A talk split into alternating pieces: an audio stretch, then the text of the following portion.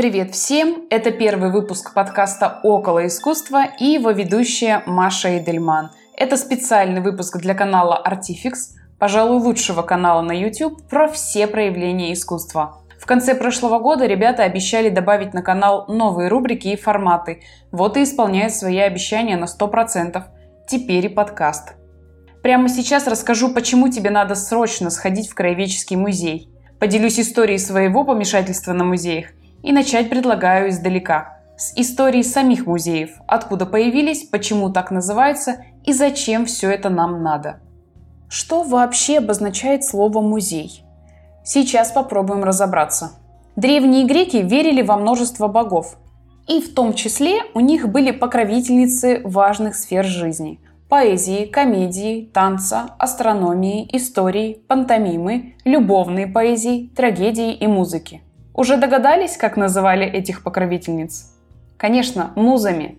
Так вот, в честь муз строились храмы, которые назывались мусионы. И дословный перевод слова «мусион» – «дом муз». Помимо приношения жертв и поклонения музам, в мусионах скапливались библиотеки, а мы с вами помним, что книги – это одно из самых ценных сокровищ древнего мира. Также там были коллекции статуй и других предметов искусства, там даже иногда делали гробницы для царей. Сооружать такие мусионы начали до нашего века. И несмотря на такое знакомое звучание, буквально родственный фонетический ряд мусион, музеон, музей, не были эти храмы музеями. Рассказываю почему. Если коллекция чего-то собрана в одном помещении или здании – и даже если эта коллекция замечательно оформлена и подсвечена, и каждый экспонат подписан, это еще не музей. Самая главная характеристика музея – это возможность доступа зрителей к тому, что хранится в этом помещении. Человек, зритель – главное условие. Очень простой пример приведу. Квартиры музея известных исторических личностей. Не все квартиры, в которых жили какие-то замечательные люди, Художники, писатели, музыканты, политики – не все эти квартиры стали музеями. Это просто квартиры, даже если в них еще какая-то мебель сохранилась от знаменитых хозяев и их личные вещи. Но те квартиры, в которые теперь можно зайти и познакомиться с историей жильцов, вот они носят гордое звание квартир музеев. Итог. Коллекция – это еще не музей. Возвращаюсь к теме. Первые художественные музеи в известном нам формате, который можно так описать – специальное учреждение для демонстрации коллекций, появились не так давно, в XVIII веке. Первым таким музеем был Британский музей в Лондоне. Он в 1753 году открыл свои двери для первых посетителей. Этот музей выставил на показ коллекции искусства древнего мира. Представляете, какой эффект на жителей Лондона в 18 веке произвела возможность своими глазами увидеть предметы быта и искусства древних цивилизаций. Тогда ни о каких общедоступных путешествиях даже речи не было. А тут перед глазами Египет, Греция, Римская империя. Просто фантастика. Так и Парижский Лувр родился из коллекций, собранных французскими королями. Никто из простых смертных и мечтать не мог о том, чтобы увидеть, что там коллекционируют короли. А вот основание музея решило этот вопрос. И Лувр тоже был открыт в 18 веке. И в России первый музей открылся в начале 18 века. Это не что иное, как кабинет редкостей, основанный по указу Петра I. Кунсткамера. Петр во время своего великого посольства по крупным городам Голландии и Англии встречал такие кабинеты редкостей. И когда вернулся в Россию, решил основать свой. Для тех, кто не был в Кунсткамере, коротко рассказываю – там экспонируется не только коллекция анатомических редкостей и аномалий, Помимо множества скляночек с сиамскими близнецами, циклопами и другими законсервированными ребятами, там огромная коллекция предметов, раскрывающих историю и быт многих народов, жителей Северной Америки, Японии, Африки, Китая, Монголии, Индии, Индонезии. Так что посещение Кунсткамеры – это самое что ни на есть кругосветное путешествие. Очень рекомендую к посещению. И теперь у нас с вами несколько интересных выводов получилось. Первое. Коллекционирование появилось гораздо раньше музеев. Коллекционирование за несколько тысяч лет до нашего века, а музеи в 18 веке. И второе. Слово «музей» логично, что рожденное от мусиона с этим самым мусионом имеет принципиальное различие. А именно, возможность всем желающим смотреть и изучать коллекцию делает помещение с этой самой коллекцией музеем.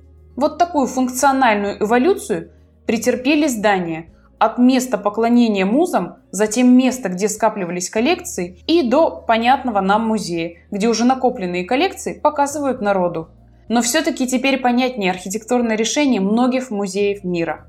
Вспомните, ведь они часто используют античные элементы в архитектуре – колонны, фронтоны, ну и в целом выглядят помпезно, как снаружи, так и внутри. Вполне себе храмы – и вот, как мне кажется, мы очень плавно подошли к тому, что в каждом путеводителе или списке главных достопримечательностей любого города всегда есть хотя бы один музей. Даже в самом маленьком городе музей выполняет роль сокровищницы и хранилища историй.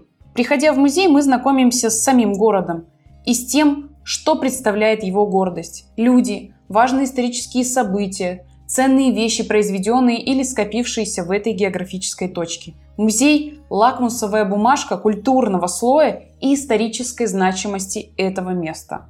Впервые серьезные впечатления от посещения музея у меня случились совершенно незапланированно.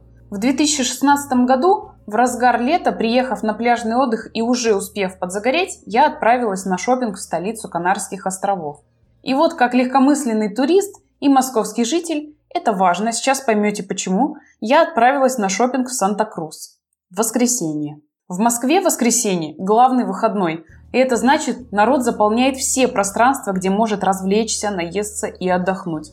Но в Санта-Крузе, городе с постоянным населением в 200 с лишним тысяч человек, не считая туристов, не было ни души.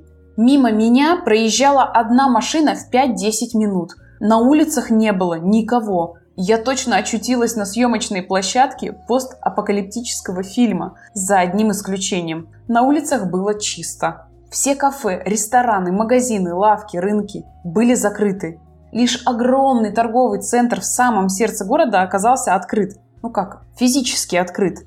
Я могла в него зайти, могла ходить по всем его этажам, ездить на эскалаторах, но бутики были закрыты. Я даже смогла выйти на крышу, где обнаружила один работающий американский фастфуд и хороший обзор на город. Ну, как вы понимаете, идея шопинга, как и любого другого развлекательного досуга, таяла на глазах. И из всех открытых заведений в этой локации TripAdvisor предлагал лишь краеведческий музей. Ну как? Возбуждает это словосочетание? Но делать было нечего. Либо обратная дорога в отель на северную часть острова, а это два с половиной-три часа дороги – либо Краеведческий музей Канарских островов.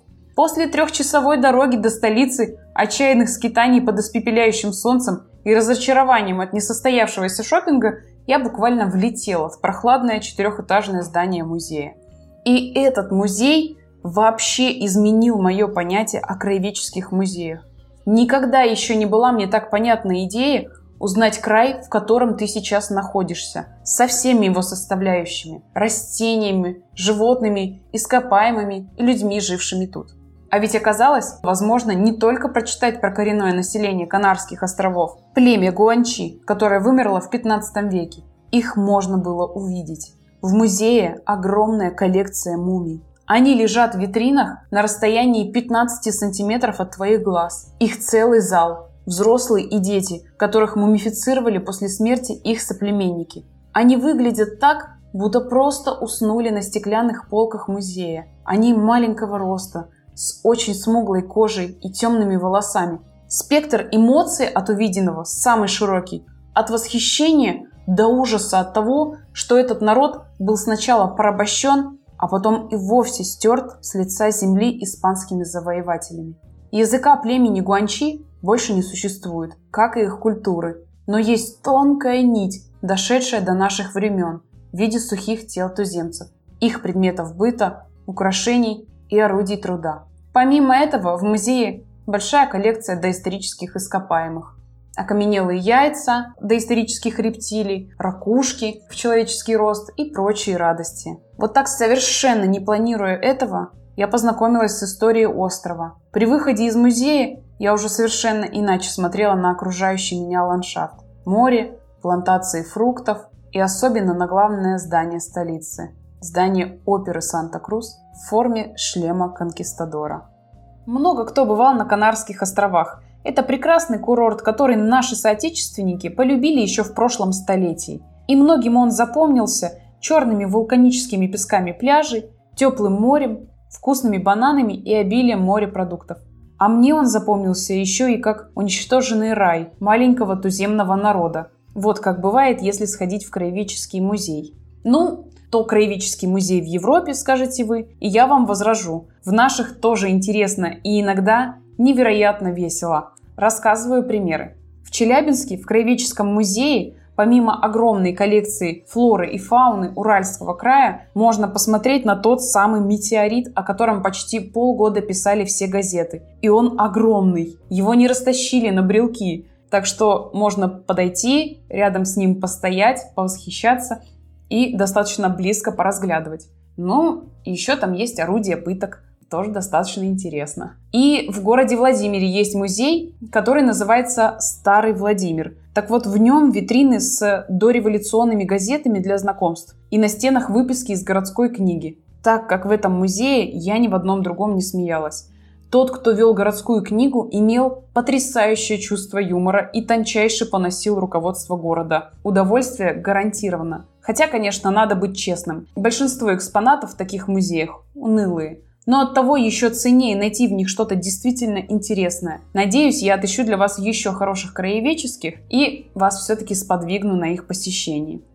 На этом я заканчиваю первый выпуск. Надеюсь, вы дослушали его до конца и не задремали. Если вам понравилось, подписывайтесь на мой подкаст, ставьте оценку и оставляйте свои комментарии. Если не понравилось, то тоже пишите. Я буду рада получить от вас любую обратную связь. Расскажите своим друзьям об этом подкасте и заходите в телеграм-канал Около искусства, чтобы увидеть все то, о чем я вам тут рассказываю. А также подписывайтесь на телеграм-канал Artifix для того, чтобы следить за новостями канала и не пропускать новые видео. В каждом выпуске я буду сообщать вам о самых интересных музеях и выставках нашей страны. И не только. Постараюсь сделать это так, чтобы вам захотелось увидеть это все своими глазами. Музей это не скучно. Спасибо за внимание. Пока-пока.